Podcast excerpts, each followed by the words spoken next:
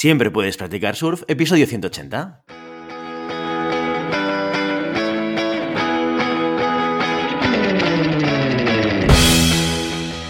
Bienvenido y bienvenida a Siempre puedes practicar surf, el podcast diario sobre recursos humanos.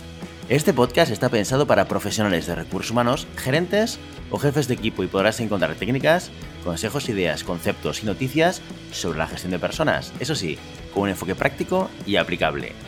Hoy episodio 180 del jueves 3 de marzo del 2022, programa dedicado al monográfico del mes en el que explicamos de forma muy concreta y concisa conceptos relacionados con recursos humanos. Pero antes dejadme que os recuerde que podéis encontrar más contenido en nuestro blog e información sobre nuestros servicios en nuestra web, en globalhumancon.com. Desde allí os podréis apuntar a nuestra newsletter para no perderos nuestros webinars, streamings y todo el contenido y actividades que organizamos desde la consultoría Global Human Consultants. ¿Y de qué va esto de los monográficos? Pues bien, cada jueves explicamos de forma muy concreta y concisa conceptos relacionados con recursos humanos. ¿Cómo lo hacemos? Cada mes seleccionamos un tema y a partir de ahí cada jueves lo dedicamos a explicar uno o varios conceptos importantes que tienen que ver con este tema en cuestión. Empezamos el mes de marzo hace tres días y eso significa que toca un nuevo tema para nuestros monográficos. Si estuviste siguiendo el tema de febrero, sabrás que lo hicimos sobre liderazgo. ¿Qué es el liderazgo? ¿Cómo es un buen líder? ¿Qué características tiene? ¿Qué significa ser un líder a nivel organizacional? También hicimos un repaso de los cinco tipos de liderazgo que más se ven en las organizaciones actuales, especificando el tipo de rol, carácter que le define, pros y contras, etcétera, etcétera. Pues bien, el mes de marzo vamos a seguir con el liderazgo, al menos de cierta manera. Hablaremos de management, pero alejándonos totalmente de la perspectiva más clásica. Dejaremos de hablar de estilos actitudinales y de características personales y nos vamos a centrar en la biología, en el cerebro. Seguro que eso te ha dado alguna pista de por dónde van los tiros, ¿verdad? Pues atención, redoble de tambores. El monográfico de este mes va a tratar sobre neuromanagement. Tenemos por delante nada más y nada menos que cinco semanas, cinco episodios para dar toda una masterclass sobre neuroliderazgo. ¿Qué es? ¿Cómo se usa? ¿Cuáles son las herramientas? ¿Y qué técnicas se utilizan en neuromanagement? Todo eso y más en la serie de monográficos de este mes. Y sin más presentación, vamos a empezar. ¿Qué es el neuromanagement? Este palabra se puso tan de moda hace ya unos cuantos años y no te creas que es una cosa ultra novedosa ahora. Se usa desde hace tiempo en el mundo del marketing. De hecho, es posible que ya te suene el concepto del neuromarketing.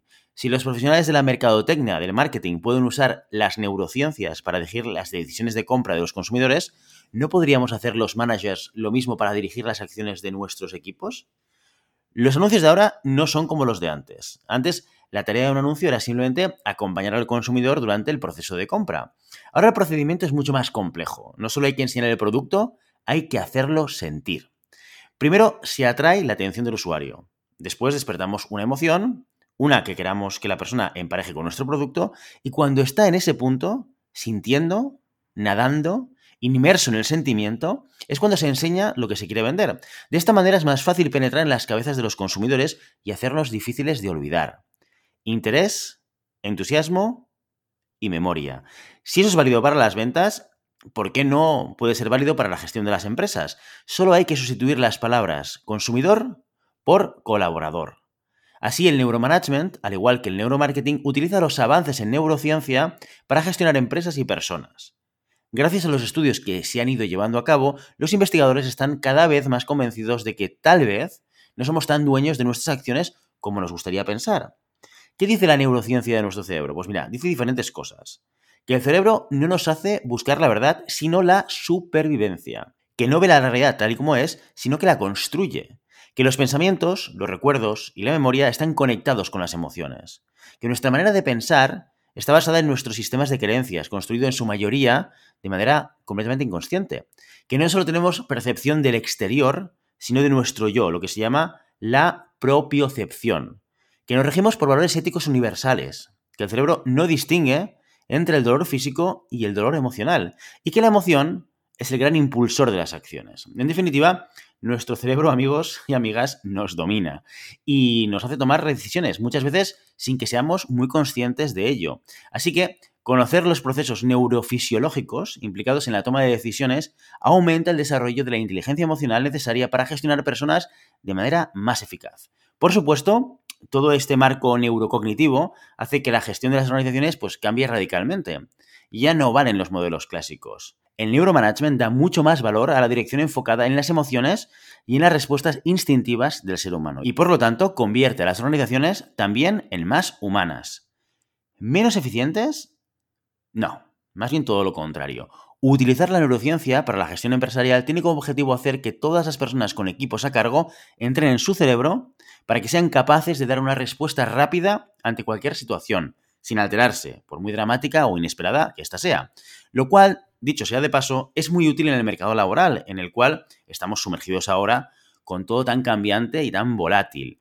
Esta manera de dirigir organizaciones explora los mecanismos intelectuales y emocionales y los utiliza para conseguir un desarrollo individual en las personas para que puedan hacer diferentes cosas, tomar mejores decisiones, desarrollar inteligencia individual y de equipo, mejorar la planificación y gestión de recursos humanos, selección, formación, interacción. También sirve para ampliar la visión del negocio y para ser capaces de proponer soluciones específicas para cada problema. Y te preguntarás, ¿por qué funciona el neuromanagement? Bueno, pues voy a hablarte de la teoría del cerebro triuno, que si eres lector habitual de nuestro blog seguramente ya conocerás porque ya hemos hablado de esto en alguna ocasión. Bueno, según el neurocientífico Paul MacLean, tenemos tres cerebros en uno. El cerebro tri-1, en realidad, lo que MacLean está haciendo es utilizar una metáfora para referirse a cómo está estructurado nuestro cerebro, porque, por si no lo sabías, aún conservamos partes de cuando empezamos a salir del agua arrastrándonos hace millones y millones de años. La teoría de este buen hombre dice que nuestro cerebro está formado por una parte reptil, el sistema límbico y la neocorteza. Vayamos por partes. El cerebro reptil es la parte más antigua de nuestro cerebro y es la encargada de regular la homeostasis corporal, es decir, respiración, digestión, circulación sanguínea y, atención, también nuestros instintos más básicos. En conclusión, nuestra parte reptiliana es la que nos hace estar vivos, en el sentido más literal de la palabra. El cerebro límbico es la parte de en medio, resultado de la evolución de la parte reptil. Se encarga de regular las emociones y sensaciones que experimentamos cuando estamos haciendo algo cuando te deleitas mientras te comes ese helado de chocolate bien fresquito en verano, o cuando te relajas al ponerte una manta por encima las tardes de otoño mientras llueve y estás leyendo, o cuando ves una cucaracha y te mueres del asco. Todo eso lo regula el sistema límbico. Por último está el neocórtex, la capa superior del cerebro y la última en formarse. Es el sistema que se encarga de los procesos de pensamiento superior, como el razonamiento, el cálculo, la concentración, el pensamiento abstracto, lógico y racional. Como podemos ver, el cerebro tiene una especie de camino bien definido y si queremos llegar hasta la parte racional, primero debemos trabajar el lado más primario y visceral. Nos seguimos moviendo más por las emociones que por el pensamiento. Un ejemplo claro. En 2003 se realizó un estudio en el que se comparaba la preferencia del sabor de Pepsi en comparación con el sabor de Coca-Cola, a través de imágenes de resonancia magnética para ver qué áreas del cerebro se activaban.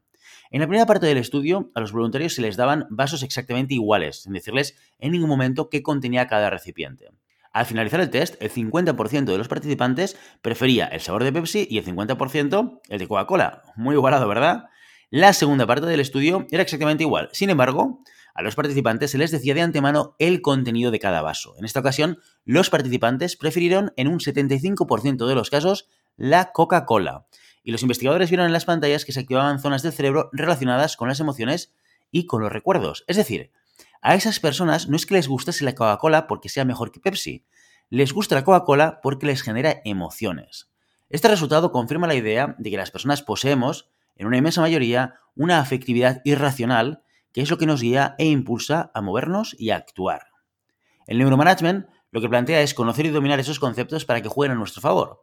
Entre las implicaciones de este marco de gestión encontramos la neurogestión de recursos humanos. En este sentido, los profesionales deben tener presente que la felicidad de sus empleados constituye la piedra angular del éxito de su organización. Si los trabajadores se alinean con la visión, misión y los valores de la empresa, será más fácil promover y gestionar el cambio en un entorno cada vez más complejo y cada vez más dinámico. Para ir terminando, vamos a destacar unos cuantos beneficios. El neuromanagement ayuda en la toma de decisiones. Los procesos de selección son más eficientes. Permite hacer reestructuraciones organizativas acordes a cada perfil neurocognitivo. Es una herramienta de motivación ya que quien domina el neuromanagement es capaz de estimular la dopamina de sus empleados, fomenta la creatividad y mejora el clima laboral. Seguro que hay muchas más ventajas, pero en general estas son probablemente las más importantes.